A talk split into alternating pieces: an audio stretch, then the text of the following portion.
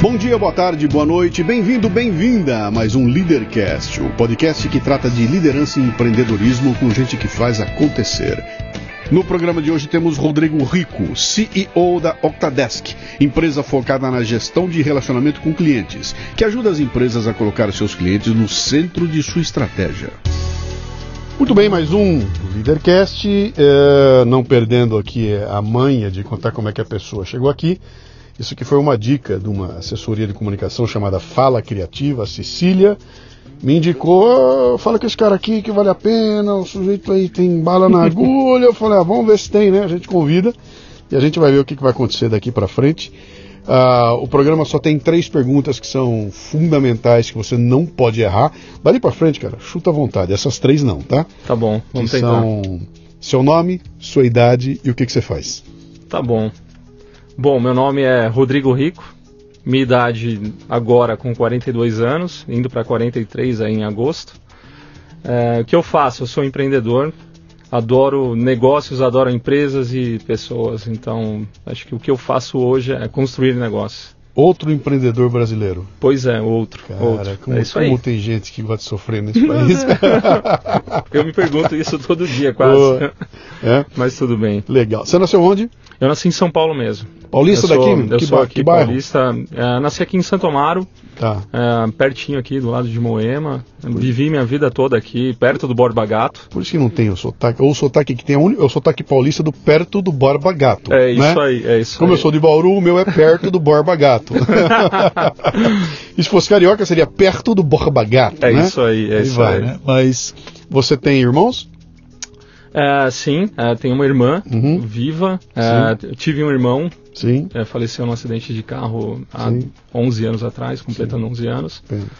E é isso. E seu pai e sua mãe faziam o quê? Fazem o quê? Cara, história bem interessante, acho que começa pra mim. é, minha mãe foi dona de casa, super guerreira, construiu uma família. Minha mãe construiu a família, eu posso falar que ela formou meu pai, ela formou a gente é, como pessoa e tudo mais. Meu pai, formado pela minha mãe, Uhum. que ela incentivou muito ele estudar, é um advogado. É, meu pai tem um quê de empreendedor muito forte, isso, é- isso é bem legal. É. Mas meu pai é advogado e eu venho de uma família de advogados, então eu sou meio que uma ovelha negra para eles assim hoje. Legal. É- Essa pergunta é exatamente para ver de onde veio esse bichinho do empreendedorismo. Mas você falou um negócio que chamou minha atenção aí. ó. Sua mãe formou seu pai. O que, que sua mãe fez? Ela arrumou um ogro É isso, é. e aí ela falou: vou, vou arrumar esse ogro. O que, que ela fez, cara? Cara, eu vou ganhar muito ponto com a minha mãe agora, Vai. certeza. Me conta. É, minha mãe, meu pai, ele trabalhava ele, é, em indústria normal, tradicional e não era formado ainda. né? Naquele tempo, acho que o critério de formação era muito importante, ter uma formação acadêmica era muito importante, mas é, é, nós, minha família, ela vem de uma, de uma média baixa, uma classe média baixa, né? Sempre aqui em São Paulo. Sempre aqui em São Paulo. Na verdade, eu tenho avós que vieram assim do interior de São Paulo, mas assim, ficaram muito tempo já aqui em São Paulo. Meu avô foi caminhoneiro, aí foi empreender também, virou feirante muito tempo atrás. É, minha avó conseguiu criar 12 filhos, para você ter ideia. Minha mãe estava ali no meio. Então, acho que meu avô mostrou muito esse lado de empreender também e de arriscar, de mudar, vem, vem muito na veia da minha mãe. Minha mãe acabou montando um salão de beleza quando ela, ela era mais nova, só que era algo que funcionava de final de semana. E durante a semana ela trabalhava como secretária, né? E isso foi muito bacana porque deu, deu ali um contato muito bom com outras pessoas para ela. Ela conseguiu com o salão fazer uma, uma poupança Sim. e no momento que ela começou a, a, a namorar com meu pai, a, a noivar e tudo mais, viu que meu pai precisava de uma formação e acabou patrocinando a faculdade dele. Então, por isso que eu falo, ela acabou formando meu Que pai. legal, cara. Pois é. Uhum. Então eu falo, minha mãe tem muito o que. É uma investidora, cara. Minha Ela mãe é pra caraca, pra caramba, pra caramba. Ela vai me agradecer depois desse Legal. podcast. Como é o teu apelido quando você era criança? Sempre foi rico. é, Rico. Todo, mundo, todo mundo me chamava de Você era o rico. riquinho da turma? Ah, então, cara, essa era a piada. Riquinho rico, como eu falei. O que, que o riquinho queria ser quando crescesse? O Riquinho, o Riquinho lá atrás, vamos lá. O Riquinho ele era extremamente criativo, meio que inventor. Eu tive passagens na minha infância que aí você vê hoje, eu, eu dou até risada, mas teve momentos que eu estava estudando política quando era, era, era menino. Política? Política. Entendendo o que acontecia de fato no Brasil, era uma época bem interessante, estamos falando de mais ou menos 1985, 86. Uhum. E comecei a entender um pouquinho de política e me despertou. Falei, poxa, acho que eu quero ser político. Né? Uhum. Acho que isso é legal. Parecia muito legal naquela época para mim, é, eu ser político no Brasil. Com Sarney. Exatamente. E tudo, eu sim. fui estudar exatamente Sarney. Sim. E mal sabia o que eu estava estudando ali naquele momento, entendeu? Ah, mas beleza, eu acho que foi um ponto importante que naquela mesma época eu tive meu primeiro contato com tecnologia. Sim. Né? Então acho que o. Ganhou um videogame. Cara, videogame eu já tinha ganho, já tinha ganho, já tinha enchido o saco do meu pai ali pra, pra ganhar um videogame, um Atari 3 2600, acho, Sim. né? Sim. É, ótimo, mas eu queria um computador. Tinha assistido um filme na época que tinha um menino que conseguia entrar no FBI e tudo mais, e aquilo me chamou muita atenção. Uhum. E a possibilidade de criar. Ali eu comecei a entender, acho que o bichinho do empreendedorismo naquela época, que era a possibilidade de criação de qualquer coisa. né? Uhum. Foi ali que eu comecei a entender exatamente o que eu- que queria ser. né? Sim. E que era trabalhar com computador sem saber exatamente Sem saber o que que era, Você né? foi fazer uma escola para isso? Foi cursar Foi, isso? foi. Na verdade, hoje você tem internet, muito mais fácil, Claro. né? Mas imagina assim, eu com uns 10 anos de idade, 12, 10, 12 anos de idade ali, eu tinha que buscar sebo. Hoje em dia, acho que sebo é uma lojinha dentro da Amazon, talvez, ali. Sim. Ainda tem alguns que sobrevivem, né? Mas eu, eu tinha que buscar livro no sebo, e eram livros eh, americanos, na, na grande maioria americanos, que, ou seja, muito pouco, né? Você Uhum. encontrava muito pouca quantidade de acervo de tecnologia no Brasil naquela época, Sim. né? Mas eu encontrava, já me deixava muito feliz. E um primeiro que eu encontrei foi como criar jogos em Basic no Apple. Né? E eu tinha um computadorzinho, um Apple II ali, Sim. bem bacana e, e- e comecei a me aventurar. Depois eu entendi o que, que era de fato programação, fazendo sozinho, e acabei pulando para um colegial técnico. Né? Então, poxa, legal, o colegial agora vai me ensinar tudo que eu preciso. Isso foi no comecinho ali de final de 89, começo de 90. E a primeira decepção foi essa, né? Na verdade, você não aprende muita coisa dentro do acadêmico, acho que é mais Cara, eu, a mão na tenho, eu, massa. tenho, eu né? tenho uma história deliciosa, bicho. Eu tava. Eu já, em 80 e pouco, eu já tinha meus 20, quase 30 anos de idade, né? E aí começa esse treco de tal de internet, o é. BBS, os cambal. E eu, porra, tem que aprender esse negócio, cara. Que merda é isso. Eu não sei nem como é que entra nesse negócio aí. Aí vi um curso. Pintou um curso de BBS, não sei o quê. Falei, pô, vou lá, né, cara? Me matriculei e fiz o curso lá. Não me lembro quanto tempo era o curso, dois, três, quatro dias. E eu saí do curso igual eu entrei. com, di- com disquete daqueles molenga na mão, lembra Pô, aquele disquete, cinco né? quartos, ô. Com disquete daquele na mão e sem entender picas do que, que era aquele negócio. Porque eu falei, pô, os caras vão me dar o caminho, não deram o caminho. O cara me Nada. deu uma aula de não sei o que e era. Eu saí com a porra do disco na mão que eu tinha que instalar no computador. E com menos dinheiro no bolso. Nada, e menos dinheiro no bolso. Né? Aí eu falei, cara, eu vi que esse negócio vai ser um pouco mais complicado do que, do que eu imaginava. Né? Eu já estava no ambiente profissional e. e pô, eu não é. tinha computadores, né? E o computador Exatamente. vai aparecer na sequência. Eu, eu sei da dificuldade que era a gente garimpar essas coisas. Aquela... Hoje eu entro no YouTube e tem um moleque Ah, de 12 tem anos de tudo. idade me dando aula de. É isso, eu digo. Digo, como é que você faz tal coisa? Peraí, tio, então aqui o moleque me dá uma aula lá. né? Exatamente, exatamente. Mas você foi, você fez então a- o, o teu colégio, Fiz um Técnico? técnico, Tá. processamento de dados, né? Então, Sim. ah, me ajudou bastante, não, não que não, não tenha ajudado, mas eu diria que eu já tinha, a- a- naquele momento, é, eu já já estava em contato com outras coisas, né? sim, Então, pô, algo que eles apresentavam academicamente, eu já tinha passado meio que sozinho ali, né? você Ah, estava com que idade ali? O que? 16, 17? Tava com uns 16 anos, por aí, 17 anos. é. não estava trabalhando nada. não, não, Tá, não tava. Só estudando. 16 Legal. anos. Eu, eu comecei a trabalhar com 17. Uhum. né? Então, realmente, estava com 16 ali né, Tá. nessa. E, e, e aí você definiu o que, que você ia fazer? Que curso? Você chegou a fazer a faculdade, fez? Fiz E, e parei. É, sim, eu fiz um ano de direito, porque minha mãe... Eu sempre fui muito queridinho da mamãe, assim... E numa família de advogados, é, pois é. esse moleque vai fazer.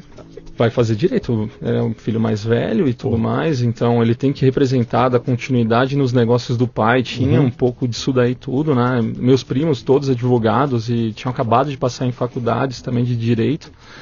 E tá lá o Rodrigo falando, ah, cara, eu não quero muito isso, porque eu ia no fórum com meu pai, assim, uhum. até e eu olhava aquilo, imagina um menino que está respirando tecnologia naquela época, estava mexendo com hardware, com, com modem, com computador, programação, tudo isso daí eu olhava o fórum assim como o, oposto de tudo que eu queria. Né? Eu falei, nossa, cara, tem cheiro de mofo, não sei, tem. Aquilo não, não batia muito comigo, com o meu perfil, né? E meu pai, nossa, olha que lindo, maravilhoso. Então, hoje eu entendo muito bem né, essa questão uhum. do que é muito bom para o meu pai ali, para quem curte isso. É, até esse cheiro do fórum, o pessoal gosta, mas para mim não era. E minha mãe falou: Não, Rodrigo, mas você vai estudar. Vai Por quê? Porque você veio bem até aqui, sempre foi o aluno queridinho, você foi bem na escola, nunca me deu trabalho e não é agora que você vai dar. Bom, pois bem, eu fiz um ano, acabei estudando direito durante um ano e nesse mesmo período eu comecei a trabalhar. Aonde você foi fazer direito? Onde? Eu fiz aqui na, aqui do lado, na Unib, acho que era na, tá. na, na Iraí, na Iraé, uhum. alguma coisa assim. Fiz um ano, fui super bem na, na, na, escola. Eu sempre fui meio CDFzinho, né? Então, você gostava de estudar. Mas aí chegou no final do ano, Luciano, eu estava já no meu primeiro trabalho. Então, tinha começado no meu primeiro trabalho. Adivinha uhum. com o quê? Com tecnologia. Claro. Né? E aí eu lembro que o, o meu gerente na época ele falou: Ó, oh, Rodrigo, vai pintar uma vaga no time de desenvolvimento, porque eu trabalhava na, na estrutura de suporte. E eu vi que você gosta de programar, que você está fazendo várias coisas aí sozinho. Você era um autodidata. Ah, eu, eu você aprendeu assim. por conta própria. É isso tá. aí. E eu vi que você é, gosta, pegou o livro da linguagem que a gente utiliza aqui, a gente vai abrir uma vaga, mas eu preciso de uma coisa, que você mude seu curso. Eu falei, beleza, eu falei, vamos dar uma respirada, como que eu conto isso para minha mãe? Uhum. Enfim, eu não contei para minha mãe, eu fui lá na faculdade, tranquei a faculdade, eu já podia fazer isso, né? Fui lá, tranquei a faculdade e me matriculei em outra para fazer alguma coisa relacionada à, à tecnologia. E, e, assim, não acreditava muito na faculdade também. Eu falei, ah, vou fazer porque pintou a vaga, então essa daí é moeda de troca, vamos embora, uhum. né? E aí cheguei para minha mãe um belo dia, acho que essa daí foi a primeira grande decepção. Acho que tiveram mais umas duas decepções depois dessa com a minha mãe. Uhum. Então, filhinho querido que estudou, sempre se deu super bem. Naquele momento, adivinha, parou de fazer direito. Meu Deus do céu, para minha mãe foi uma bomba e realmente ela sentiu bastante. Mas vida que segue, seguimos. Até porque e, ela não entendia esse outro negócio mais. que não, você estava fazendo. Não, que porra é essa é, esse moleque tá se metendo? O menino da informática. Eu, até hoje eu sou o menino o da. Moleque da informática. O moleque da informática, uhum. né? É, enfim, daí eu sei que comecei a estudar administração com ênfase em análise de sistemas. Ó, eu falei, então isso vai mudar minha carreira. Eu sabia que não, né? Mas foi o meu passe para conseguir entrar no mundo de desenvolvimento de software. Sim. E aí que eu caí para desenvolver software. Sim, naquela empresa lá que você. Na primeira. Na, tá. Que foi. É uma empresa que na época, inclusive, era, se não me engano, do grupo do Eike Batista, alguma coisa assim. Uhum. Que era ITX, terminava com X. Você virou então aos 18, 19 anos de idade um nerd. Ah. Que passava o dia sentado na frente de uma tela com aquelas letrinhas que ninguém entende, aquela tá, porra, não sei aí, o que, que é aquilo lá. E, e, trabalhando para aquilo, para desenvolver teus. Seu... O que, que você fazia? Era game? O que, que era? Né? Não, não, não, nessa época aí eu já estava em desenvolvimento de aplicações tá, mais tá. corporativas mesmo. Tá. Né? Quanto tempo você ficou lá? Nossa, nessa empresa eu fiquei dois. dois um ano e meio. Um uhum. ano e meio. Tá. Um e, meio. e saiu para quê? Eu saí, aí, nossa, aí, acho que tem, tem uma passagem boa aí que eu tenho que te contar também, porque daí eu vou deixar meu pai feliz, aí a gente agrada tá, os dois lados, ótimo. tá? Mas eu saí, acabei saindo do seguinte, eu fui para um grupo que estava desenvolvendo um projeto na época para a CESP, né? uhum. então era um projeto muito grande, e eu entrei para desenvolver, e era um time bem grande mesmo e tudo mais. Um ano depois teve uma troca de governo, e aí, como todo bom brasileiro, eu estou ali no meio e, e e aberto a qualquer tempestade no meio do caminho. E foi Sim. o que aconteceu. Na verdade, o que, que, o que rolou lá, cancelaram o contrato ou suspenderam o contrato, os pagamentos da empresa, e a empresa não tinha mais como manter os desenvolvedores para aquele projeto. Sim. E aí o que acontece comigo? Tchau, Rodrigo, você está na rua junto com, com todo o povo. E eu trabalhava, Luciano, trabalhava pra caraca, dava o sangue no negócio. Quando uhum. me falaram isso, eu chorava Fui para um canto chorar. Liguei pro meu pai, pai, você estava certo, eu vou trabalhar com você aí, vamos montar alguma coisa e tudo mais. E aí vem um lado que eu acho que foi muito positivo do meu pai de falar: não, não. você não vem trabalhar comigo, Rodrigo. Não vem trabalhar comigo. E é interessante que essa história ela termina muitos anos depois do meu pai falando não para mim. Uhum num bar. Eu fui tomar uma cerveja com meu pai, tava só eu e ele, e eu falei, cara, eu tenho que te agradecer. Um dia eu virei pro meu pai e falei, tenho que te agradecer. Sim. Porque você falou não aqui, naquele dia para mim, aquilo mudou a minha vida. Porque eu fiquei pé da vida com você. Uhum. A, a, a, minha reação, meu pai não gosta de mim, poxa, eu tô aqui, eu, ele sabe que eu posso me dedicar a ele e tudo mais, ao escritório. Enfim, é, depois eu fui perceber que o porquê que ele fez isso, né? Ele, uhum. ele mesmo falou, olha, você estava criando suas próprias asas ali e eu não queria colocar você do meu lado que eu ia acabar podando. Sim. Cara, foi assim, bem. Não, foi. O seu pai foi bem... evidente. É claro que não tem uma fórmula que você pode aplicar para todo mundo, né? tem, tem, gente que dá tem. muito certo, tem gente que não dá. E eu fiz uma coisa mais ou menos parecida, só que pelo lado contrário. Minha filha veio trabalhar comigo aqui, né? E eu me arrependo profundamente de tê-la trazido para trabalhar comigo aqui, porque não tem, é difícil você separar. Isso aqui é empresa familiar. Você viu, é você chegou aqui, a Lília te recebeu, a minha cunhada, tia da minha filha, que trabalhava aqui, nós três aqui, né?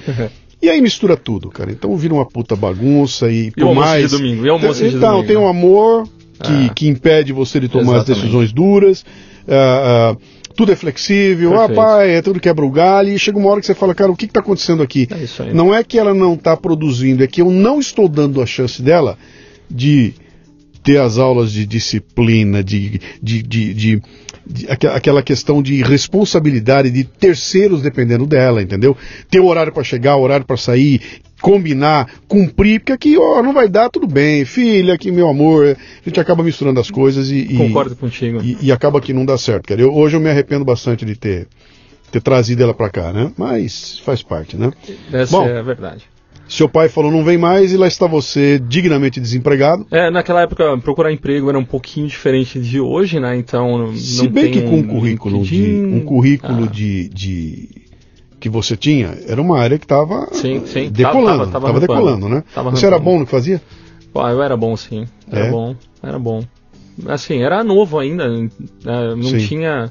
Eu acho que tecnicamente eu era muito bom e acho que em termos de comportamento ainda tinha muito para aprender. Era, ainda tenho, na verdade, muito para aprender, sim. mas ainda era imaturo, era muito novo, né? Uhum. Tava ali com 18 para 19 anos. Você tinha se formado já? Não, não. não você estava cursando ainda. Bom, exatamente. Vamos buscar emprego. Vamos buscar como emprego, é cara não sabia como procurar, até então não, não tinha feito nada disso. Aí tinha um jornalzinho lá, tipo um primeira mão, ou os, tinha os classificados que vinham nos jornais antigamente. Então eu abria ali as vagas de emprego e começava a circular. Então eu tenho esse lado old school, assim, é. que é bem divertido. É. Aí comecei a aplicar para alguns, alguns empregos e pintou uma, uma. Era uma agência, era uma consultoria que me colocou num cliente, que foi muito bom para mim. Só que, poxa, imagina, eu estava ali na Berrine, uh, trabalhando num escritório, para um projeto da CESP super formal e tudo mais. Por coincidência, esse, esse próximo emprego que eu acabei aceitando, ele tinha a mesma linguagem de programação na época, que não era muito comum no Brasil. Sim. Se chamava Paradox, só para deixar registrado aqui. E, e, eu sabia Paradox pra caramba. E aí falou, oh, Rodrigo, você é perfeito, vai começar a trabalhar lá, onde que é? Ah, poxa, fica um pouco longe. E eles por nada falavam e eu falei, bom, eu tô aqui. É lá no Brás. Eu falei, não, tudo bem, acho que a distância não é um problema, mas eu vou lá no Brasil, não tem problema. Então, mas é, é uma loja. Uh, e aí a história veio por pedaços. E aí me mandaram para lá. Peguei, fui para a loja, cheguei lá, fui recepcionado pelo dono de uma confecção que tinha algumas lojas ali no Brasil, um grupo grande até, e bem forte, só que era uma loja e eu tinha que trabalhar no sistema de estoque, de faturamento deles e tudo mais. E não tinha lugar para sentar. E eu lembro muito bem que eles me colocaram onde? Do lado da menina do caixa. Então, poxa, quem está atrás de um computador na loja uh, é o que? Alice, poxa, a menina está aqui cobrando. Sim. Quem está ali era o que? Era a caixa também. Sim. Bom, bacana. E aí todo mundo, eu estava trabalhando ali, programando, vinha, moça, você pode cobrar isso para mim? Eu falei, não, moça, é aqui do lado que você faz. Moça, você pode cobrar aqui para mim? Eu falei, não, moça, é aqui do lado que você faz. E era moleque ainda, né? Eu peguei e falei, ah, vou fazer uma placa desse tamanho, caixa ao lado. Ah, adivinha? Moça, você pode cobrar isso pra mim? Eu falei, poxa, tá bom, vai, vamos fazer o seguinte, eu te ajudo com isso daí. Peguei e falei, ó, organiza aqui, faz o seguinte, põe um corredor e tal, não sei o que, uma fita aqui só para isolar. E foi bem complicado, porque é, era uma, não tinha infraestrutura nenhuma lá na loja, uhum. né? E beleza, vamos, vamos seguir em frente. Até eu ir para o próximo trabalho, terminei esse daí e fui para um, um próximo trabalho, que aí sim já era um, algo Mas um você, trabalhando, você trabalhava, você era um terceirizado? O que, que você eu era? era um terceirizado. Você trabalhava para uma outra empresa é que te botou lá dentro, né? É isso aí. Era um garoto de programa nessa. Certo, exatamente. Certo, certo. É assim que a gente vai. Bom, aí te mandaram para outro lugar, vai. Bom, não, aí eu acabei saindo de lá, terminou uhum. o projeto e eu já tinha um outro engatilhado que puta, mudava completamente a, a, linguagem de programação, o ambiente. Trabalhando mas... para alguém. Isso. Trabalhando para ah. alguém, muito bem. Tem um bichinho do empreendedorismo que em algum momento vai te picar. Não, isso. Vai... É, então a gente vai ter que voltar um pouquinho. É? É. Volta. Vamos lá. Com 10 anos de idade, sabe o Atari que a gente falou sim, ali? Sim, sim. Adorava videogame. Então eu queria ter mais cartuchos naquela época de videogame, né? E eu tinha mudado para um bairro que eu moro, minha mãe mora lá até hoje, que é, pô, um bairro super legal, tinha molecadinha que tinha videogame, a gente acabava trocando fitas de videogame ali para emprestar e tudo mais. Eu via ali e falei, bom, e se eu começar a alugar as fitas de videogame com 10 anos de idade? Porque eu não tinha dinheiro também para comprar uhum. é, cartucho. Eu falei, bom, se eu alugar, talvez eu consiga levantar um dinheirinho, comprar mais um, que daí eu posso jogar e alugar, e depois eu ganhar mais um dinheirinho e alugar, e fui nessa lógica aí. Cara, deu super certo. Minha caixinha de, de fitas de videogame, de cartucho, começou a crescer. Com 10 anos de idade. Com 10 anos de idade. e aí eu lembro, esses dias eu tava até lembrando com a minha esposa, eu falei, cara, é muito engraçado porque eu tenho uma caixinha de plástico que eu usava para guardar a ficha de cadastro da, dos caras que alugavam. Dos meus clientes. Sim. Então eu tinha um CRM, entendeu? Eu falei, cara, eu tinha um CRM nessa época, tinha um logotipo do Batman ali, é. uma caixinha. Pô, moleque, moleque. E aí eu comecei a ter de implência no negócio. É... Uhum. Algumas pessoas alugavam, sumiam, sabia que ia mudar, pegava lá, alugava dois, três, duas, três fitas, eu comecei a ficar preocupado com isso.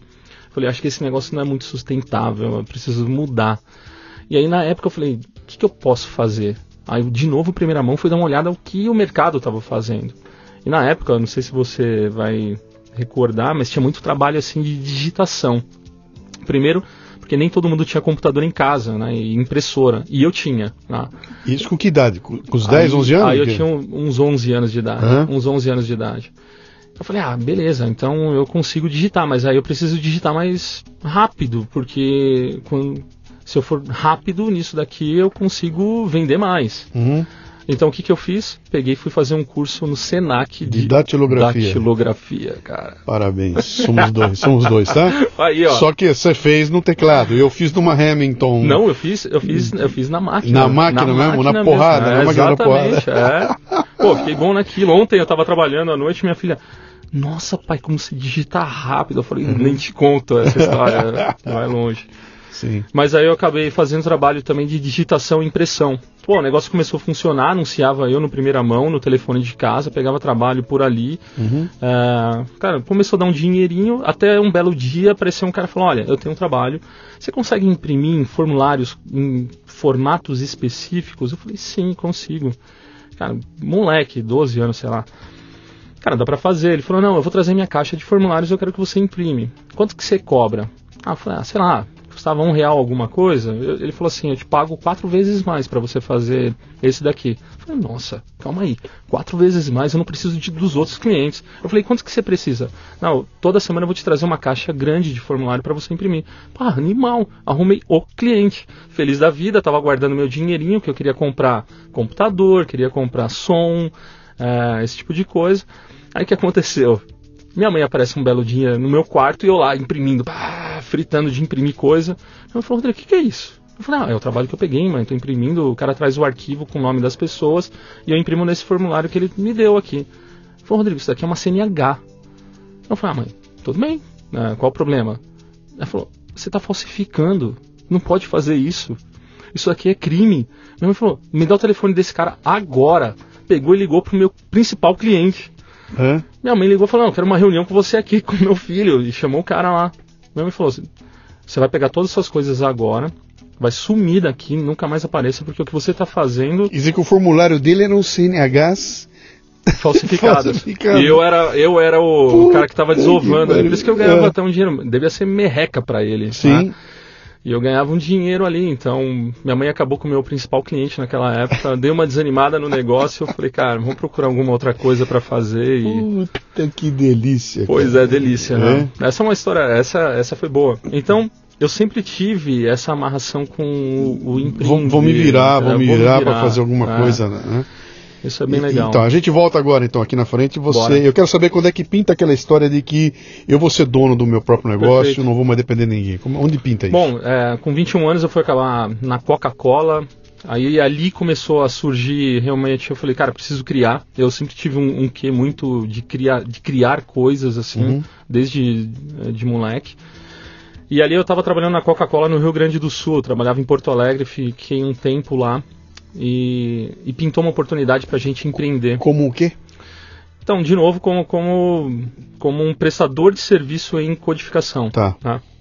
Enfim, eu estava ali desenvolvendo e, e fazia bem o, o que eu fazia ali. Eu, eu sempre fui muito preocupado em entender o negócio, então eu lembro que eu pedi muito na quando eu fui para a Coca lá, que é a Vompar, eu pedi para me mostrar desde a entrada do material até o processamento, até a saída e como isso se conectava lá dentro, para ter uma visão muito boa da empresa. Isso Uhum. acho que me ajudou muito a construir uma visão de processo, de como que as coisas Você funcionam. está levantando Ah. um, um insight interessantíssimo. Eu trabalhei durante 26 anos em indústria né, de autopeças e tudo mais, e acompanhei o computador chegando e toda essa história toda, né?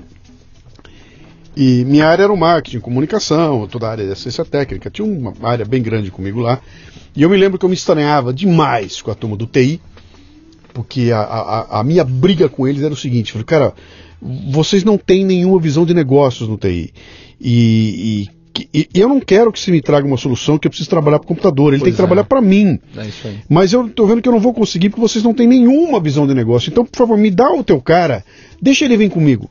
Vamos lá na ponta, eu vou- nós vamos visitar o mecânico e ouvir o mecânico destruir o argumento que você está me dando aqui agora. Perfeito. Porque ele é o cara que usa. Ah, mas o cara é um puta do ignorante. Eu falei, sim, cara, no que você está falando, ele é ignorante.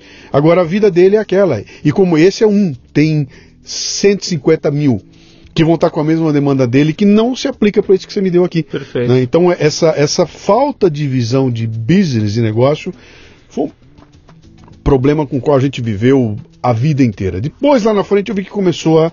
Essa preocupação começou a aparecer, não digo dentro da empresa, mas na área de TI como um todo, Perfeito, começou a surgir é uma, isso. uma, uma, uma coisa de que, cara, se eu não tiver no sapato do cliente, eu posso ser o maior programador do mundo, não adianta que eu não vou conseguir Cara, perfeito. sentir a dor dele, né? Luciano, isso a gente defende hoje absurdamente na empresa. Uhum. E, e eu vou te falar, mesmo na, na época que nós estamos agora, 2019 Sim. e tudo mais, é difícil colocar isso na cabeça de certas pessoas, tá? Sim. Então não é um negócio que aconteceu naquela época, acho que ainda acontece na grande maioria das empresas. Sim. E aí o nome que você pode talvez aí dar parcialmente para isso é colocar o cliente no centro da, da sua estratégia, né? Uhum.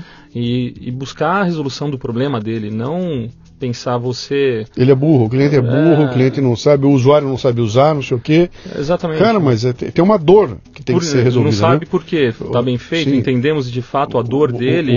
Ou, é- eu preciso botar um. Eu tenho que criar um módulo para educá-lo, né? É, isso eu aí. preciso de um módulo para educá-lo, né? Então, tudo- acabei indo para a Coca-Cola com essa preocupação de entender muito é, a visão de processo, de como as coisas funcionam. Sempre fui curioso com isso. E, cara, foi bem bacana porque na Coca eu tive uma, uma experiência, assim, logo depois com o sistema de RP, fui implementar um, um dos maiores sistemas que tem hoje no mundo, aí, que é o SAP. E ali eu tive o primeiro contato com o SAP. Sim. Pô, Na tão- Coca-Cola. Na Coca-Cola Uma distribuidora que é um negócio nervoso. nervoso, que Sim. pô, a parte fiscal é super complicada, a distribuição, né, é, a logística do negócio todo é muito pesado para conseguir Sim. rodar bem, né? Enfim, foi uma, uma boa aventura ali, eu tinha por aí os meus 21, 22 anos de idade, estava imerso nesse ambiente e, e trabalhava pra caramba. No ponto é, trabalhei muito mesmo para aprender e estudava. Por sorte, a Coca-Cola me pagou um curso, falou, ó, a gente vai, vai colocar você para aprender SAP lá em São Paulo. Falei, ah, que ótimo, volto, vejo minha família, fico aqui próximo durante uma temporada e depois volto a implementar.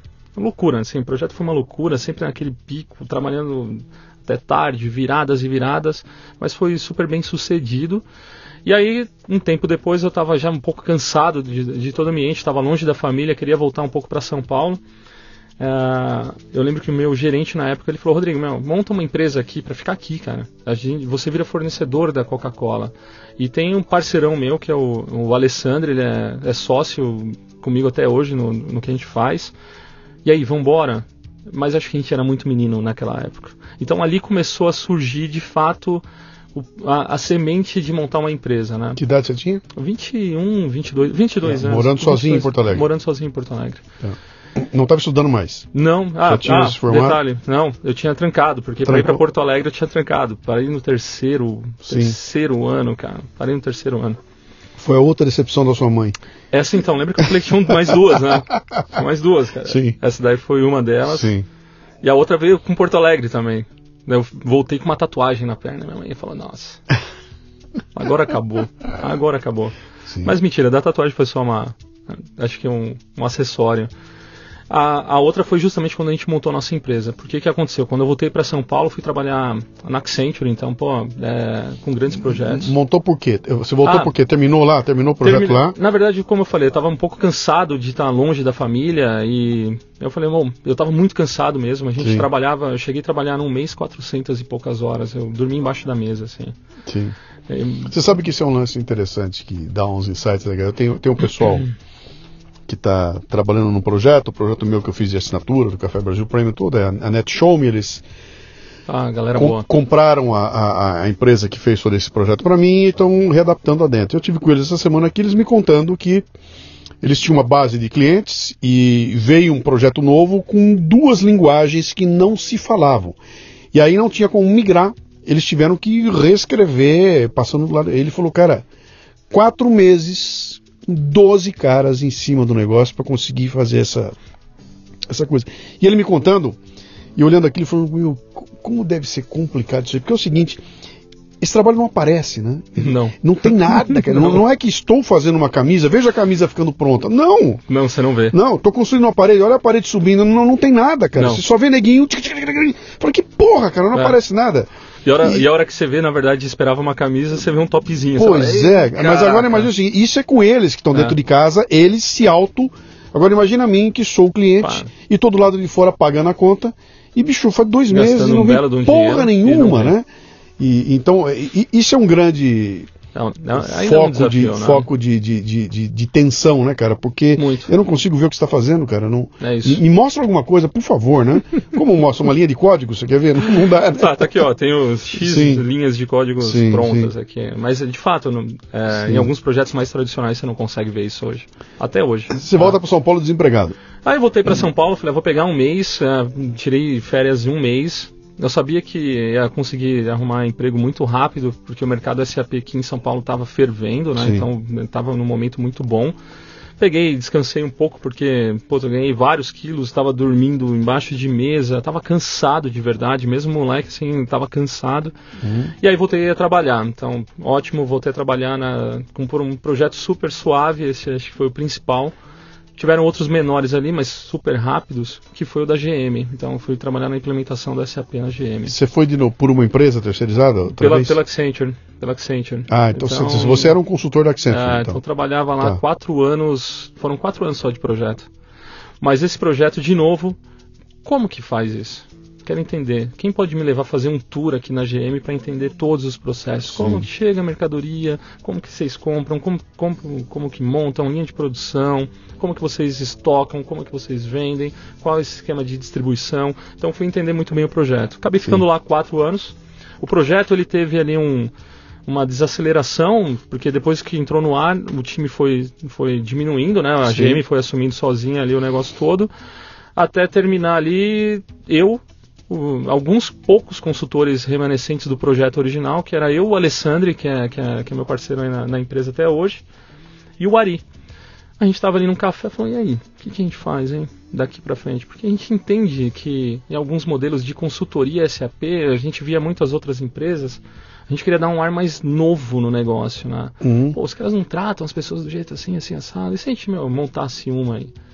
Pô, vamos tentar. E foi ali que nasceu, num café dentro da GM, que nasceu a Essence, que foi o meu primeiro empreendimento mesmo. Que seria uma consultoria. Uma consultoria. Tá. É isso aí. E, e os três exerciam a mesma função? A mesma função. Eram três programadores. Três programadores, cara. Que não tinham ideia do que é uma duplicata.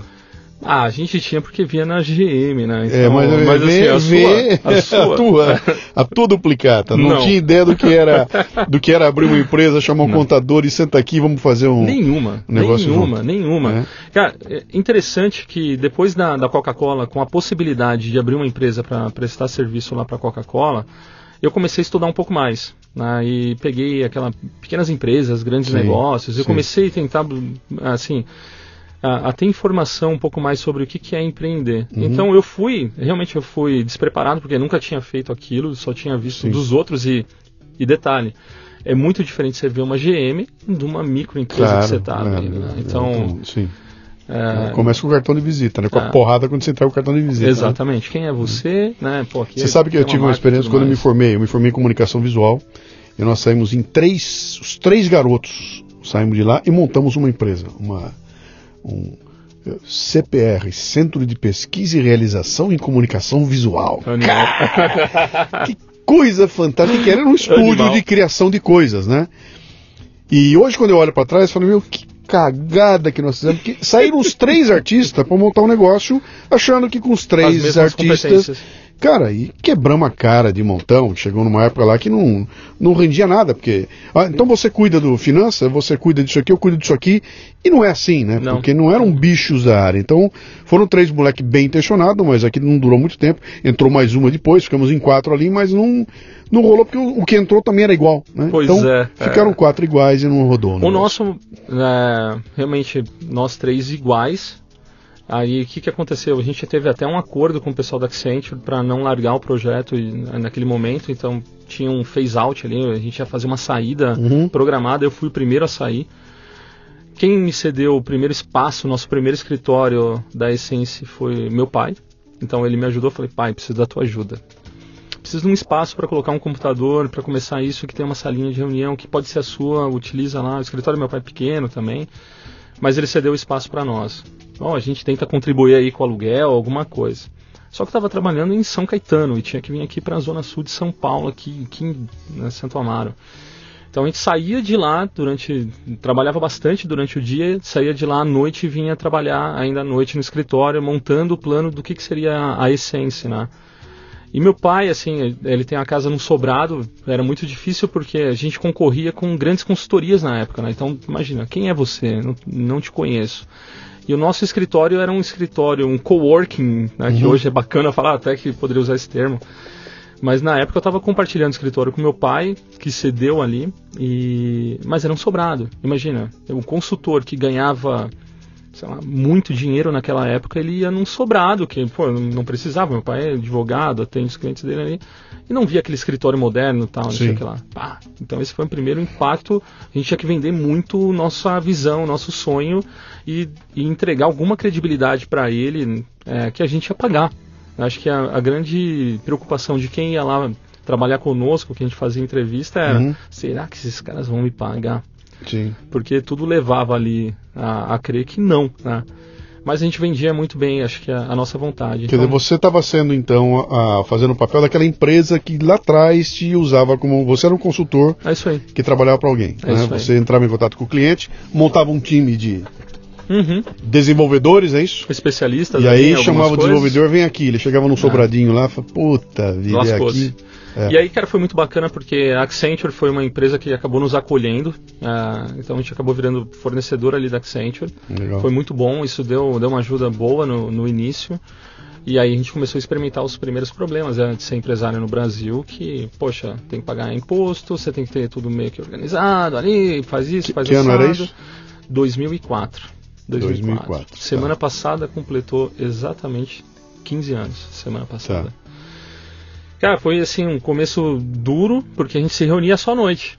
E eu comecei a trabalhar depois de um tempo ali o, o dia também, né? Os, os, três com a mesma cota, 33% cada um, é como é que é tudo certinho? É isso aí, tudo certinho. Tá. Né? E foi, foi bem interessante, cara, porque começamos a montar nosso primeiro time. Ah, você falou negócio de família, né? A minha esposa foi trabalhar comigo, a Paula foi trabalhar comigo também no começo. A gente, primeiro, tinha uma grana limitada que podia pagar. Falou, Paula, você tá afim de fazer? Dá uma ajuda para nós lá, porque principalmente na parte financeira.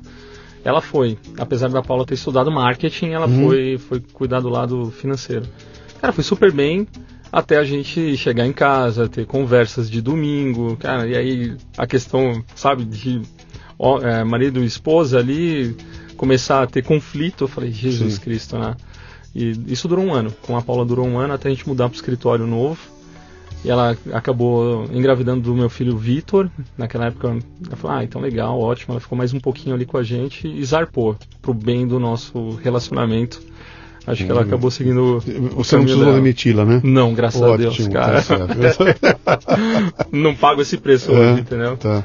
Mas assim, o começo foi, foi bem difícil. Uhum. É, as empresas jogavam com o time A e a gente tinha que encontrar onde estavam os Neymars, assim, que estavam escondidos por aí, que ninguém descobriu. Muito bem, você está no Leadercast, um podcast focado em liderança e empreendedorismo que proporciona conversas nutritivas com gente que está aí para provocar mudanças. O Leadercast faz parte do Café Brasil Premium, a nossa Netflix do conhecimento, que redefine o termo estudar, ao transformar o seu smartphone em uma plataforma de aprendizado contínuo. Você pratica uma espécie de MLA, Master Life Administration, recebendo conteúdo pertinente, de aplicação prática e imediata, que agrega valor ao seu tempo de vida. São videocasts, sumários de livros, podcasts, e-books, eventos presenciais e a participação em uma comunidade nutritiva, onde você faz um networking com gente como você, interessada em crescer. Acesse cafedegraça.com para experimentar o prêmio por um mês sem pagar. O teu produto era era um serviço. Era um serviço. Você Puramente um serviço, serviço, nessa época. E você não era o dono do cara que prestava o serviço. Não. Você é uma agência que contrata esses caras e leva para um cliente com, com Perfeito. E, e, eu não sei até que ponto uh, a, a, inteligência desse serviço, a estratégia era de vocês. Era. E aí a execução é que vinha alguém para é executar isso aí, né? É isso aí. Tá, que, que também é uma responsabilidade muito grande, né? Tremenda, muito né? Muito grande. Ixi, Como é que vocês têm que né? ter, vocês têm que ter é tão importante você ter uma área de prospecção de clientes, uhum. quanto ter uma área de prospecção de quem vai trabalhar para você. Exatamente. De, a tua seleção e, e, como é que era? Vocês dividiram entre vocês em isso? Recursos, ah, o que a gente fez foi, bom, primeiro a empresa era, era pequena né, naquela época, Sim. então era mais fácil. O que nós fizemos foi montar um departamento forte de RH que ficava ali prospectando o mercado a todo momento. Para achar gente para trabalhar para vocês. Tá. E um outro ponto é que assim, nós tínhamos um network muito bom, muito bem construído nessa, nessa área. Então a gente uhum. conhecia muitos consultores. E é um pessoal que acaba mudando de um projeto para o outro. E a gente conhecia muita gente. Sim. Então isso acelerou um pouco mais. Mas de fato o que aconteceu foi no, no início eu olhava para tudo ali, eu, eu, tinha que cuidar tanto ali do processo de venda quanto do processo de entrega. E entrega envolve trazer as pessoas também para uhum. dentro de casa, né? Então, pô, era uma baita uma responsabilidade, mas a gente começou a formatar nosso primeiro, nosso primeiro time de RH. Sim. Que é um time muito forte hoje lá na empresa também. Acho que... Quantos funcionários tem hoje? A essência hoje. Aliás, eu formulei mal. Quantas pessoas você tem trabalhando no, no ecossistema da, da Essence? Ah, hoje, hoje a gente tem aí por volta de umas 400, 500 pessoas. Cacetada, bicho. Tem é gente. gente. É, gente. gente. Ah. É gente. Pois é. É gente.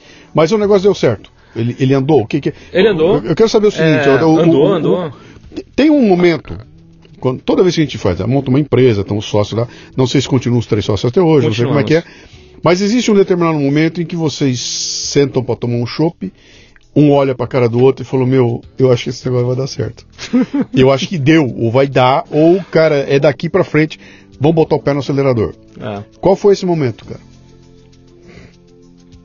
Luciano, não sei se a gente teve esse, esse momento com a outra empresa.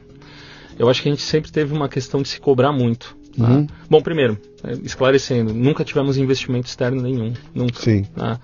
Então, até por conhecimento nosso de mercado e tudo mais, e depois por não precisar mesmo. Tá? A gente conseguiu crescer de uma maneira mais orgânica. Até porque o investimento é ah. baixo, né? Comparado com qualquer outra. É mais ou menos, porque você quando, não, quando você... você... começa a crescer, você acaba. É, é, um time que tem uma folha de pagamento muito alta, né? Não, mas eu digo, é, aí já não é um investimento. Você não tem, Sim. você não tem teu prédio, você não tem equipamento, Perfeito. você não tem nada Perfeito. disso. É, é, é, é variável, né? Você, você tem que lidar muito mais com a questão de caixa, talvez, Sim. ali, do, do que Sim. a questão de investimento, né? Saber administrar muito bem caixa. E a gente sempre foi muito exigente. Então, a, a essência nasceu com com um olhar já muito de gerar valor para os nossos clientes. E a gente sabia que a propriedade intelectual é, tinha que estar tá muito mais com a gente, entendeu? Como que eu consigo realmente mostrar para o meu cliente que eu gero valor para ele? Uhum. Esse foi sempre um, um, um, um, norte que nós tivemos. Então acho que esse, esse, essa virada, putz, agora vai.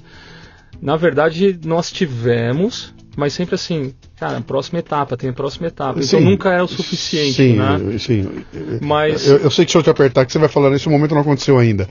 É, então, não, ainda é... não chegou a hora da gente falar que deu. Na verdade, a pergunta é aquela, olha, a gente se juntou para montar um negócio. Ah, beleza. Nós ótimo. não temos certeza se esse negócio vai ser o nosso futuro. E chega um momento que você fala, bicho. Dois anos depois. Eu então, vou enfiar, eu, eu, vou, eu vou enfiar o pé na jaca. Eu vou até o eu fundo. Até falo pro pessoal, porque vai dar certo. Não, eu uso até com o meu time hoje em dia. Falo, é, é o momento de atravessar a ponte e queimar ela. Isso aí. Né? Isso Sim. foi em 2006, dois anos depois. Eu falei, agora a gente vai. Agora Sim. não tem mais volta. Não, eu não volto.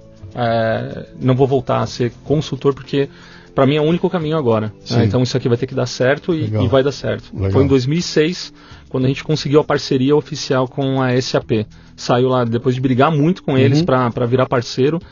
Em 2006 a SAP falou, bom, legal, uhum. Rodrigo, uhum. então a Essence vira uma parceira oficial SAP. Então, você está falando algumas coisas que tem a ver com a, a dinâmica do tipo de negócio que você faz. Né? Você não é uma padaria vendendo pão. Sim você não é uma indústria fazendo peça, você está prestando serviço, né? E quando você fala, olha, a gente fez ah, com a SAP até ah, deve ter um peso de relacionamento, e você citou ali atrás o nosso network é muito forte, Sim. então do lado de lá, que é o lado de atrair gente para trabalhar comigo, é relacionamento, e do lado de cá, quando eu vou numa SAP e falo você tem que me, também é relacionamento, também. e no entanto vocês são caras de TI. Sim. É TI, né? Uhum. Você está dizendo para mim, eu sou TI, mas tem um puta peso de relacionamento no processo, né? Pra caramba. E vou, não sei se vocês foram treinados nisso. Não sei não, se vocês foram treinados em construção não, de relacionamento não. e nem aprenderam na escola. Não, o nosso Como MBA é é isso, foi, foi, foi ali ao vivo e a cores. Assim, a gente. Bom, acho que a própria SAP nos ajudou nesse processo, né? Mas uh, o que eu posso falar é o seguinte: tivemos que começar a estudar. Então eu, eu busquei muita informação do que, que era realmente relacionamento, comunicação, marca. Eu sempre fui um cara muito preocupado com a questão de, de branding mesmo, como que eu comunico, como que eu gero valor com, com a minha marca, né? É, essa acho que é uma grande preocupação que nós tivemos sempre desde lá do, do embrião da, da uhum. empresa. Uhum. E né? que são atributos que é um problema para quem é de TI. Pra caraca. Porque não cabe na planilha, cara. Você não pode caramba. montar uma planilha Excel de branding. Não, não aliás, não. Até dá para botar umas coisinhas lá, mas não, plano, não dá, cê, isso é cê, intangível, não... né? É isso aí. Reputação. Cara, como Perfeito. é que eu ponho no planilha, né? Perfeito. Então, o que, que aconteceu conosco em relação a, a essa formação? A gente não foi preparado para isso e, e, fomos testando. E eu fui buscar muita informação fora. Então, de novo, até aproveitando da, da questão de ser um, um pouco nerdzinho em relação a ser autodidata e buscar informação, Sim. eu comecei a procurar algumas pessoas que, que, poxa, esse cara aqui acho que ele conhece bem desse assunto. Que livro você pode me indicar? O que, que você pode me mostrar? O que, que você pode. Como que foi o processo para vocês?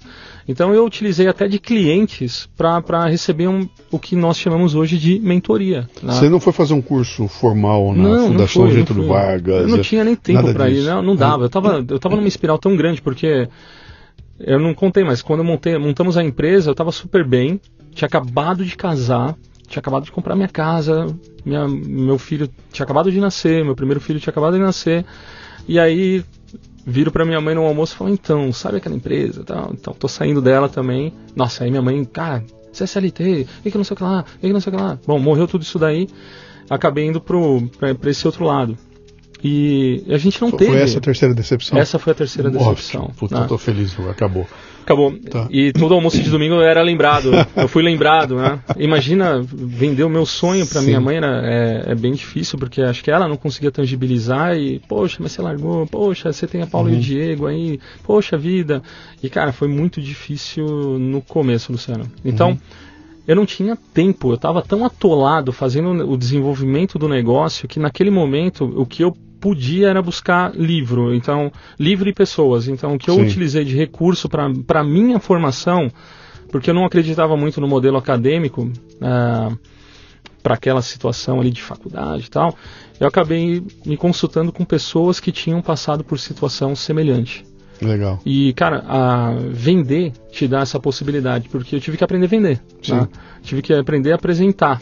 Eu tive que aprender a vender o meu peixe, porque se eu não vendesse ali, eu sei que ia faltar comida em casa. Uhum. Então eu tinha que fazer a empresa rodar. Então essa necessidade, essa fome que eu tinha de fazer acontecer, putz, atropelava tudo. Então qual é o caminho mais rápido para eu aprender isso? Uhum. Será que é o MBA? Que eu não tinha dinheiro, não ia, não ia bater na época? Ou eu me consultar com algumas pessoas que de fato já passaram pela mesma situação? E aí foi o que eu comecei a procurar. E a maioria eram em clientes seus, eram Eu clientes falei, seus. Pô, você montou empresa, vendemos aqui e tal. Como que foi pra você? Ah, não, Rodrigo, cultura é importante. Aí eu comecei a escutar cultura. Ah, isso daqui é legal. Deixa eu guardar isso daqui. Ah, Rodrigo, comunicação, marca. E eu Uhum. comecei a guardar tudo isso em caixinhas, né? Eu falei, legal, o que, que você me recomenda de cultura? Cara, conversa com o Marcelo, que ele é um cara sensacional. Marcelo, pô, me recebe aí. Fui lá. O que você me recomenda de livro? Pô, lê esse livro aqui que é sensacional. Uhum. E aí eu comecei meu processo de desenvolvimento e tentar trazer esses elementos para dentro da empresa. Cara, eu, eu, eu, eu vivi 26 anos da minha vida dentro do ambiente corporativo de uma puta empresa que tinha investimento da área. Eu conto no dedo da mão esquerda do Lula quantas vezes eu tive gente que chegou pra mim é, é, Me ajuda. humildemente pra dizer, cara, eu só vim aqui pra perguntar como é que vocês fazem tal coisa. Cara, Como é que vocês fazem isso?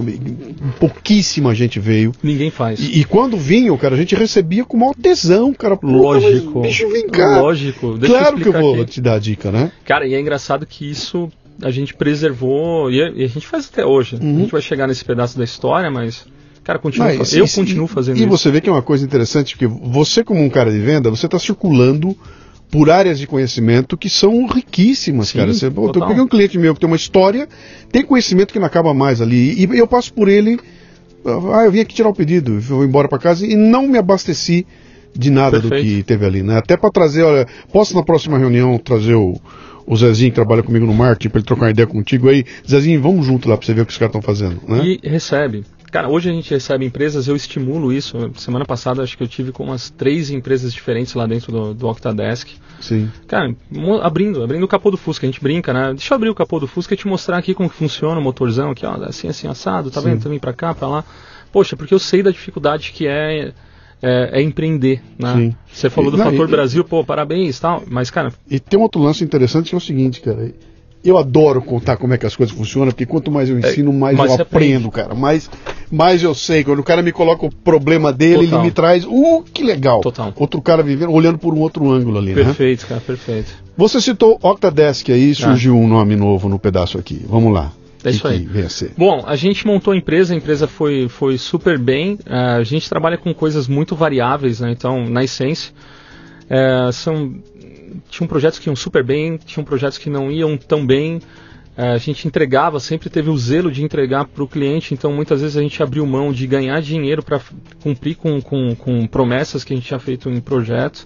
Vocês estão focados em alguma área de atuação Na específica? Essence? É, o que, que é? A Essence faz o A que? Ela... Hoje, eu diria que ela, ela, é, ela é bastante focada. Ela tem um portfólio grande ali de, de, de serviços, mas imagina, é um full provider, ou seja, a gente consegue fornecer soluções de ponta a ponta, desde a implementação de um SAP até a sustentação dele com um time que vai suportar e Tá. a infraestrutura necessária para isso. Tá. Tá. Então hoje a gente conta lá, é parceiro Amazon e, e leva o que tem de melhor para esses clientes. Né? Tá. E o que, que aconteceu? A gente cresceu, poxa, bacana, um monte de coisa deu certo, mas um monte de coisa ao longo do caminho foi dando errado. né? E chegou um determinado momento que acho que a empresa é importante ir para o divã, junto com os sócios. Né? E foi, um- isso foi 2012 para 2013, a gente sentou de fato, deitou ali no divã para fazer uma reflexão do que cada um queria ali para sua vida. Poxa, a gente estava indo para quase 10 Você tá anos, né? Oito, nove anos de empresa? É. é. Então, poxa, vamos, vamos pensar o que a gente quer. Tinham coisas que tinham se desgastado muito ao longo do caminho, vamos tentar recompor algumas coisas. E a gente contratou, acho que foi um, um dos pontos muito importantes para nós, uma consultoria para nos ajudar numa reflexão de estratégia. Então a gente só foi discutir estratégia. Foi Tá. muito bacana esse processo, porque dali a gente saiu com alguns pilares. Que foi a consultoria? Ah, caraca, eu vou te falar que foi o Dagoberto, eu Uhum. não vou lembrar agora o, O nome da o nome empresa da, dele, tá. da, da empresa dele, mas é o Dagoberto Rajar. Cara, Tá. sensacional, foi um baita bate-papo que nós tivemos com ele na época, acabou elucidando coisas que estão na tua frente. Uhum. Falou, Rodrigo, olha pra cá. Alessandro, Ari, olha pra cá que tá aqui, ó, entendeu? E ele conciliou algumas coisas importantes para nós. Sim. Cara, dali falou, bom, ótimo, então a gente precisa tornar a empresa mais previsível, trabalhar com um pouco mais de volume, é, a gente precisa buscar um pouco mais de recorrência, porque o nosso business sempre foi assim, eu vendi agora. Sim. Ok, acabou, mês que vem é uma nova Olimpíada, não- eu não, não acumulava nada. Sim. Né? Então essa era a característica da essência, então tinha que ter toda hora vendendo. É, falei, bom, legal, temos aqui um, um começo. E ele falou, revisita tudo que vocês fizeram ao longo desses 8, 9, de- 8, 9 anos aí que vocês têm de empresa, dá uma revisitada, vê se não tem alguma coisa que se encaixa nos pilares. E, cara, surgiu ali alguns softwares que nós é, desenvolvíamos para complementar uma oferta. Ele não era oferta, ele complementava o- um SAP, por exemplo. Tá? Quando você fala surgir, o que, que é isso? Você foi. a gente começou a olhar o que, que nós tínhamos na mão. Porque até então era uma oferta SAP, né? então era Ok. uma oferta daquilo que a gente entregava para o setor de construção, incorporação e construção. Aí falei, bom, talvez se a gente destacar esses softwares aqui e, e cuidar deles né, é, de uma maneira separada aqui da, da essência. E, é um produto eu novo. acho que vira uma business unit, uma unidade de negócio e vira um produto novo. Eu acho que. Com tudo que você já tinha dentro de casa. É, Quer dizer, é- é- esse é um momento de mudança de pois é. modelo de negócio. E foi aí que a gente teve a primeira ruptura dentro da, da essência. Né? Uhum. Foi, foi bem interessante esse ponto, porque de fato a gente pegou, rompeu ali, ela virou uma unidade de negócio, e aí, como tinha que obedecer esses pilares que eu comentei de recorrência, volume e previsibilidade, a gente buscou como que esses softwares poderiam entregar isso. E aí o que chegava mais próximo disso naquele momento, em 2013 ali, era o SaaS. Ou seja, o software como serviço. É aquele Sim. negócio que eu entro, tá Software pronto. as a service. É. Perfeito. Então tá pronto, eu consigo sair utilizando, tem a infraestrutura embarcada, eu não Uhum. preciso fazer ele várias vezes, ele já está pronto para uso. Falei, É assinatura recorrente. "Cara, é isso aí. Certo. A gente começou a cair para esse mundo, foi bem interessante porque não entendia nada de SaaS. Eu estava preso, imagina, num mundo extremamente corporativo, Uhum. com grandes empresas que ainda não respiravam o SaaS para eles assim era um negócio ainda mega proibido porque questão de segurança naquela época ainda se discutia Sim. muito essas questões então a gente não respirava isso e eu caí para isso para começar a respirar e fui começar a entender o que que era SaaS de novo, vamos lá para a prancheta, quem são os caras de SaaS no mundo, daí descobri um cara chamado David Skock lá fora, putz, o que, que esse cara escreve, e aí eu comecei a estudar todos esses materiais para entender o que era SaaS. Ótimo, vamos lançar um software para incorporação, para cuidar da parte de recebíveis, vendas de todos os clientes de uma maneira muito limpa, fluida. Poxa, ótimo. Uhum. E aí veio a crise no mercado de construção por Sim. conta da crise da, da Sim, economia e tudo sim, mais. sim. para quem está ouvindo a gente aí e não, e não sabe de nada do que se trata aqui, quando a gente fala desse negócio do software as a service, é, é o seguinte: eu tenho uma pequena padaria, bot, preciso botar um jeito para controlar a minha, minha função da padaria, não tenho dinheiro para comprar um software desses de gaveta gigantesco que tem aí, não tenho grana para desenvolver um, meu sobrinho não vai dar conta de desenvolver essa porcaria.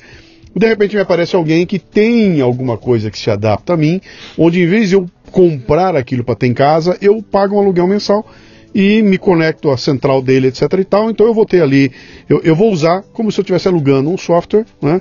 E com isso eu garanto que eu tenho o software up to date todo o tempo, eu tenho prestação de serviço, eu tenho tudo comigo ali. Em vez de gastar 10 mil com- comprando, eu estou gastando mil alugando e, e, e acaba que o negócio fica muito mais é, é, acessível para muito mais gente, né? É, eu diria assim, compara com o Netflix da vida, né? Sim. Antes você tinha que comprar o DVD e tudo Isso aí, mais. isso né? aí. Não, não preciso comprar o DVD, ele não vai ficar comigo, mas eu vou usar e vou pagar pela mensalidade que embarca tudo isso daí. né? Tá. Então a gente quer muito mais para esse modelo de entregar, só que Uh, não sabia jogar esse game. Então, vamos lá, vamos estudar e começamos a estudar muito bem. O mercado de construção começou a, a cair aqui no Brasil por conta da economia. Isso foi 2000 isso, e... isso já foi 2014. Que ali, era o reflexo ah. de 2008. É de 2014 eram as entregas Perfeito. das vendas que não aconteceram em 2008. Exatamente. Sim. Então aí as incorporadoras começaram a registrar números extremamente negativos, Sim. começar a cortar o seu quadro de funcionário quando eu estava com o software pronto para vender. Sim. Ah, eu falei, Jesus Cristo. E ah, um detalhe muito importante, até para a gente conseguir construir todo esse negócio, Luciano, a gente teve que fazer um spin-off da operação. Por quê? Porque culturalmente o que nós estávamos montando ali era muito diferente. Público-alvo, é, era muito diferente de cultura de serviço para cultura Sim. de software, de produto, né? apesar de ser serviço aqui também, mas é produto.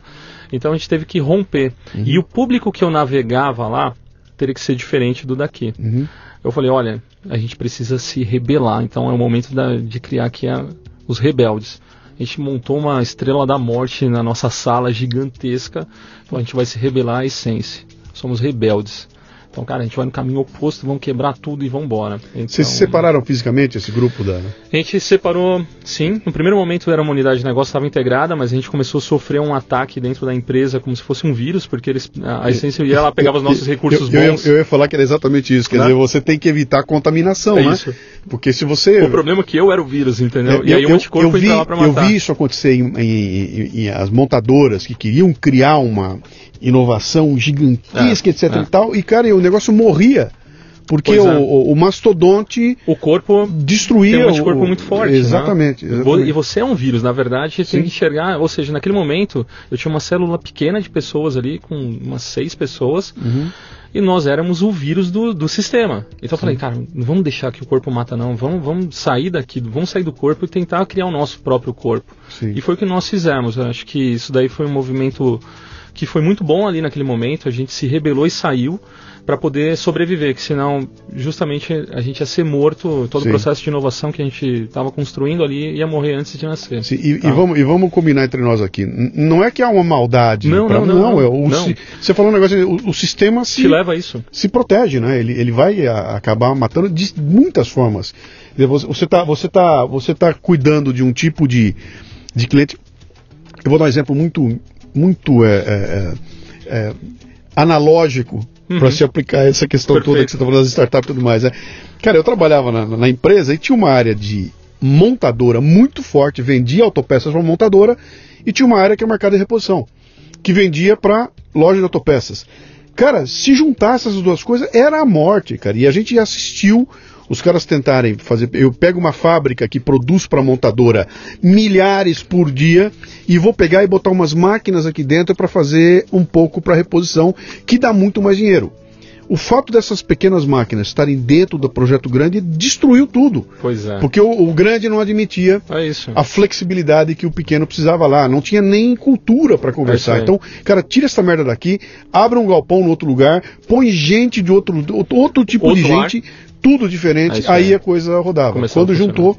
Então, e, e, e, o juntar, é, do ponto de vista da, da, da, da, da gerência de recursos, é, faz todo sentido. Sim. Cara, para que ter dois RH? Para que ter duas portarias? Para que. Não põe tudo junto. E você, você matava pronto. tudo, porque era um era peixe de água com é, peixe de, pronto, água pronto. doce com é, salgada, cara. Era, era um terror, né? Não, e vai morrendo aos pouquinhos e, e, você não consegue operar de uma maneira rápida. Sim. Mas isso foi muito bom pra gente, a gente acabou separando, acho que no primeiro momento realmente a gente criou ali uma unidade rebelde no negócio. Uhum estava completamente desconectado, porque os profissionais que nós estávamos ali também com o time, os primeiros colaboradores, vieram de outras, outros mercados, Sim. então não tinha o mesmo viés que a gente estava ali. CNPJ era o mesmo? Nessa, nesse momento não, a gente separou também CNPJ. Ah, então vocês criaram uma outra empresa? Foi, tá. foi. Tá. Cara, foi duro pra caramba, porque administra então teu caixa, né? Faz aí tudo, claro. separou.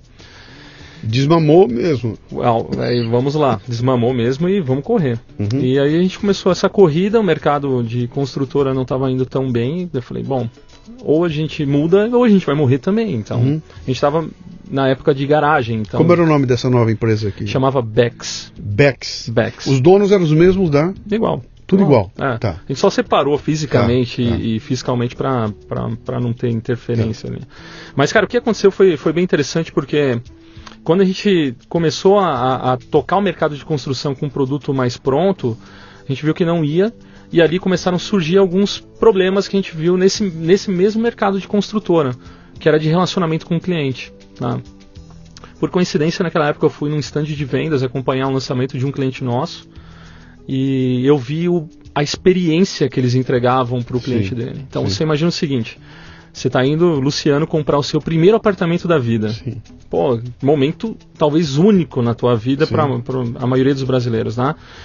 E aí você entra no stand e você vai ser tratado muito mais ou menos. Uhum. E vai ficar esperando uma porrada de tempo uhum. para várias coisas. Vai ter que assinar várias coisas, vários documentos iguais, ou seja, sua assinatura em 300 documentos, extremamente burocrático.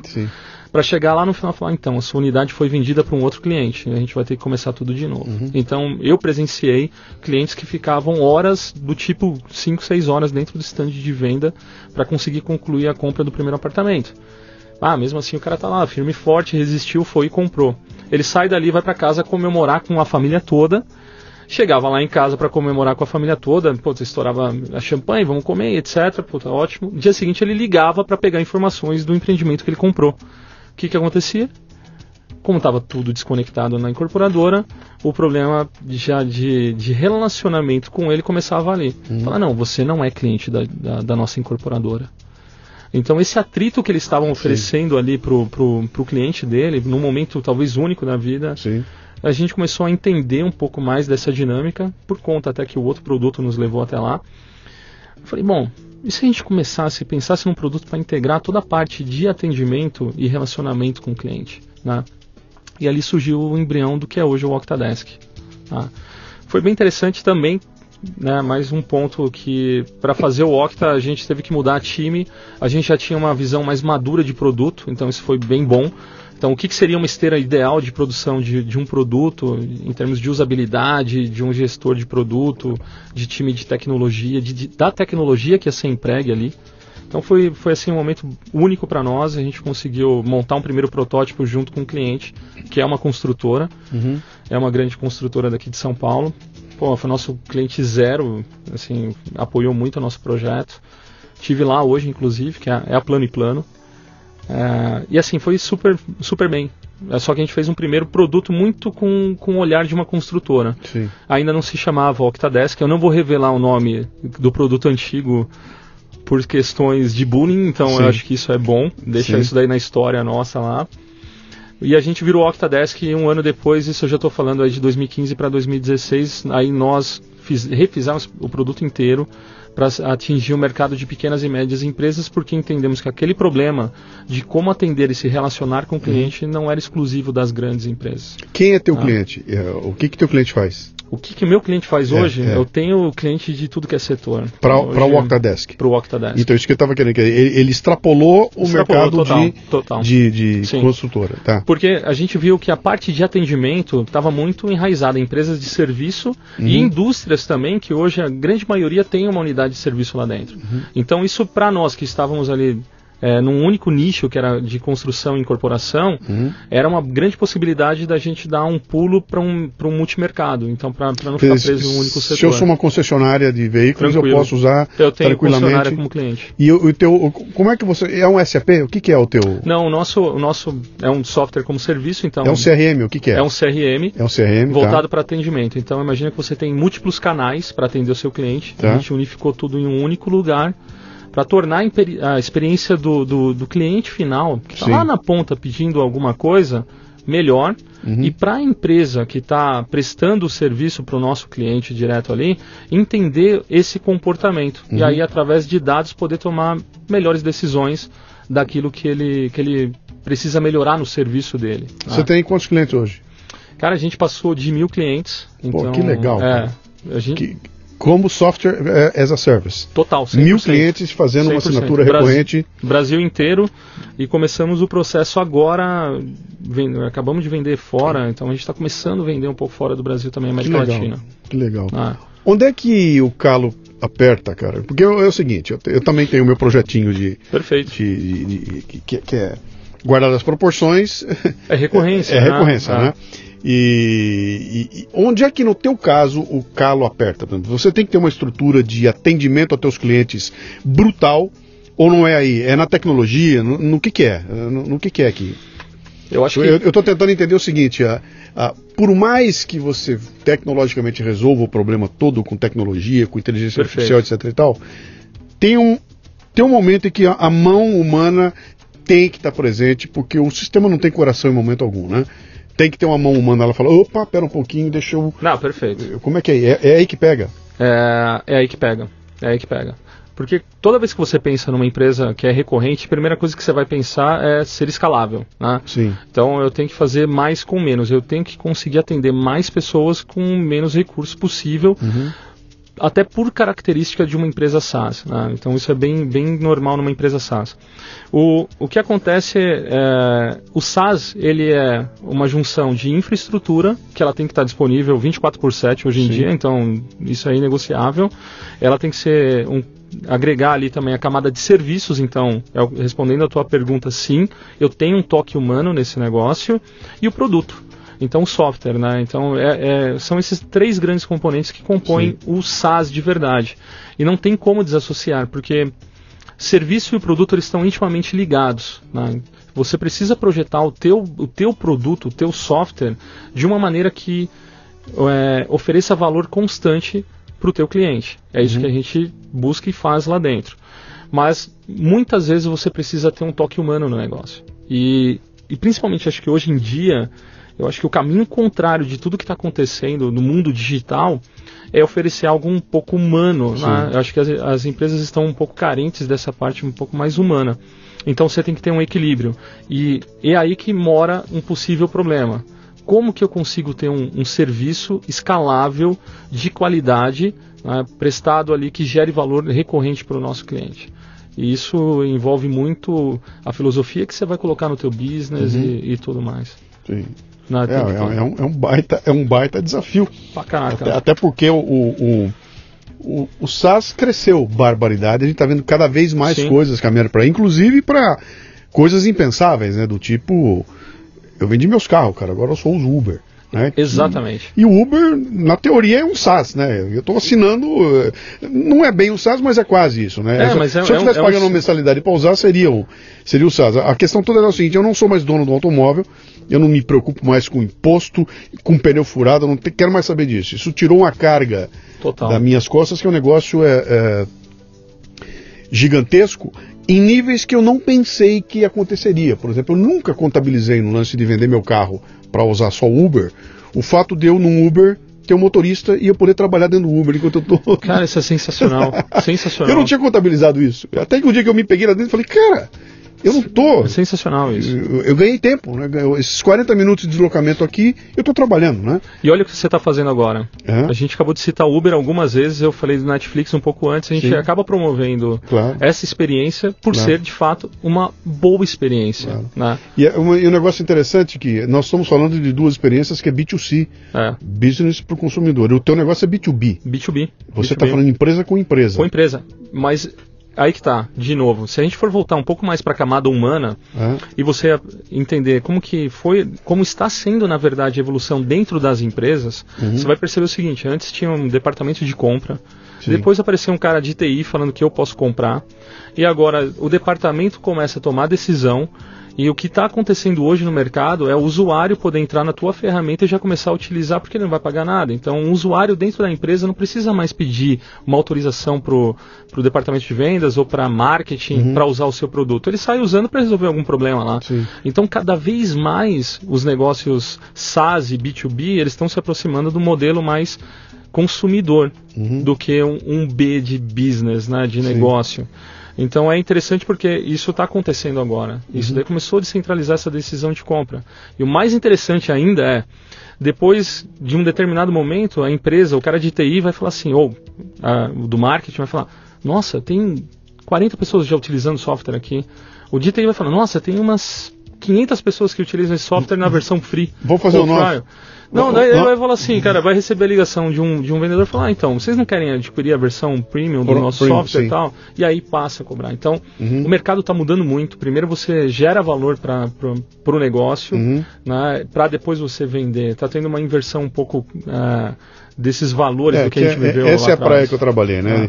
Entregue conteúdo gratuito, gratuito, Pois até é. o cara fala, cara, é hora de você. Poxa, legal, mas tem mais do Pagar que isso, por- né? sim, vai- sim. E ele vai falar, pô, eu pago porque é muito bom, gerou valor para minha, Sim. pra minha vida tá?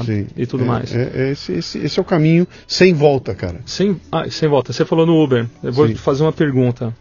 É, depois de cinco minutos esperando o Uber, o que, que você faz? A hora que aparece cinco minutos, a hora que você chama o Uber, o Uhum. que, que você faz? Eu? É, pô, vai- bateu lá sete minutos de Uber, vai Ah. demorar sete minutos para chegar. Ah, de- dependendo do que for, eu cancelo e peço outro. A maioria das pessoas hoje cancela e pede outro. O que, que acontecia? Antigamente, ó, dia de chuva aqui em São Paulo, para eu pegar um táxi agora para voltar para a empresa, eu tava lascado. Tinha que sair ali Uhum. Sim. e tal, não sei o que lá. Hoje não, é muito cômodo. Eu vou estar aqui dentro junto contigo, chamo o Uber. Ah, eu- o mais fascinante disso tudo é você olhar e ver onde o carro está. É então, Eu olhei aqui e estou vendo o carro vindo. Cara, Mas olha, olha que absurdo, que aí é onde todo mundo precisa realmente ligar um pouquinho mais as antenas. Nós fazemos isso como Uhum. consumidor. Passou de cinco minutos, é natural você pegar e cancelar a chamada do, do, do teu Uber para pedir um, um 99 ou pedir algum Uhum. outro, ou tentar novamente no Uber. Mas você não tem mais paciência. Só que antigamente você esperava meia hora, uma Sim, hora com- na chuva, sim, com o dedão exposto lá. Sim. Então isso mudou. O consumidor cada vez mais está Claro. ficando mais exigente. É, na medida né? em que você tem a experiência, né? É isso. Que é o grande lance que eu sempre falo aqui, falo, cara, tudo que eu queria para o Brasil é que todo brasileiro pudesse, em algum momento da vida, passar 30 dias num país de primeiro mundo, entendeu? Usando um celular de primeiro mundo, usando um caixa automático de primeiro mundo, eh, entrando numa fila de primeiro mundo, fica 30 dias e volta. E aí, o que, que vai acontecer? Você percebeu pela primeira vez que isso que você tem na tua mão hoje é muito ruim. É isso aí. Como não tem nível de comparação, cara, Ah, vou, ok, vou levando. aceito. Tá? Isso é o que tem aqui, Eu tem para aceito, nós, né? né? E, Então- e isso, é, isso é interessante, cara. O, o que nós vemos hoje é realmente uma, uma os consumidores estão ficando muito mais exigentes Uhum. e acho que é importante as empresas, por isso que a gente bate muito, é importante das empresas entenderem esse comportamento. Sim. Caraca, quantas reclamações eu tive do que eu tive, onde que meu serviço funciona, não funciona. Quantifica isso. Você sabe exatamente o que está acontecendo. Você consegue Como é que entregar você. Como é que você precifica o teu, teu O nosso? produto? Como é que você precifica o produto, cara? Eu vou te falar hoje, tá? Uhum. É, hoje nós cobramos o que nós chamamos por assento.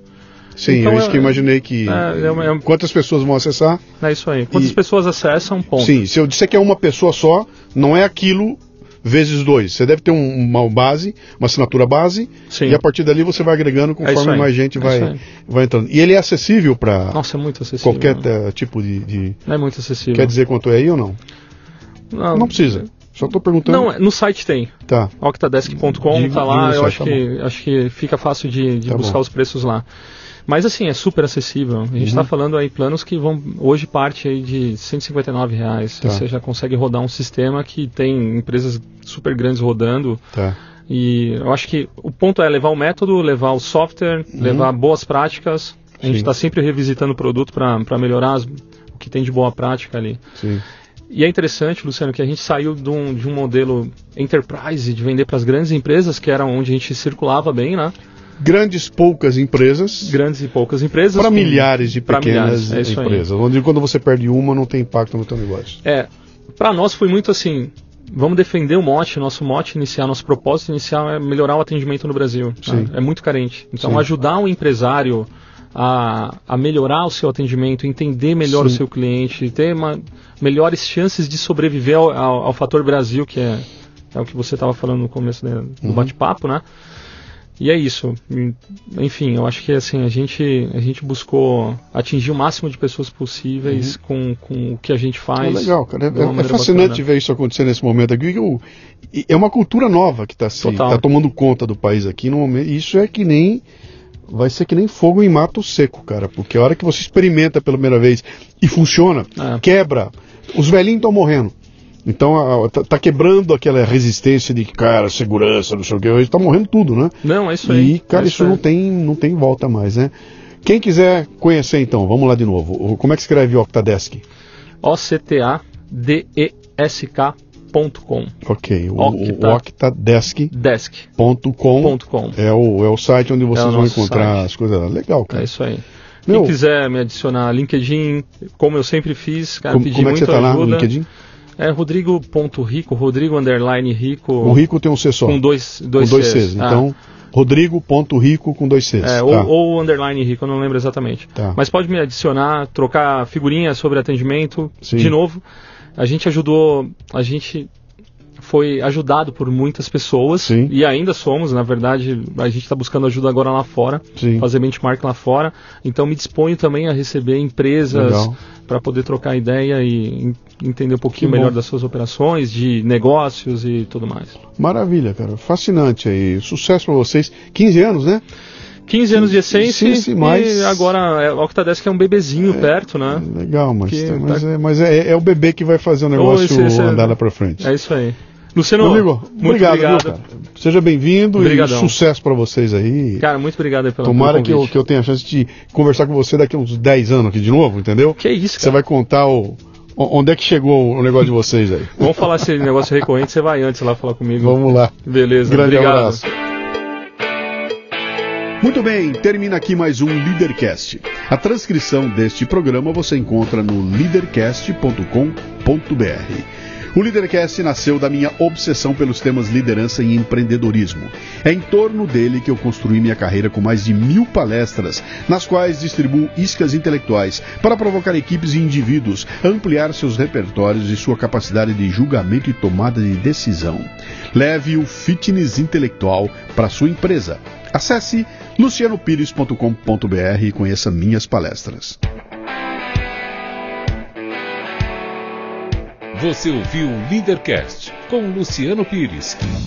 Mais uma isca intelectual do Café Brasil. Acompanhe os programas pelo portal cafebrasil.com.br.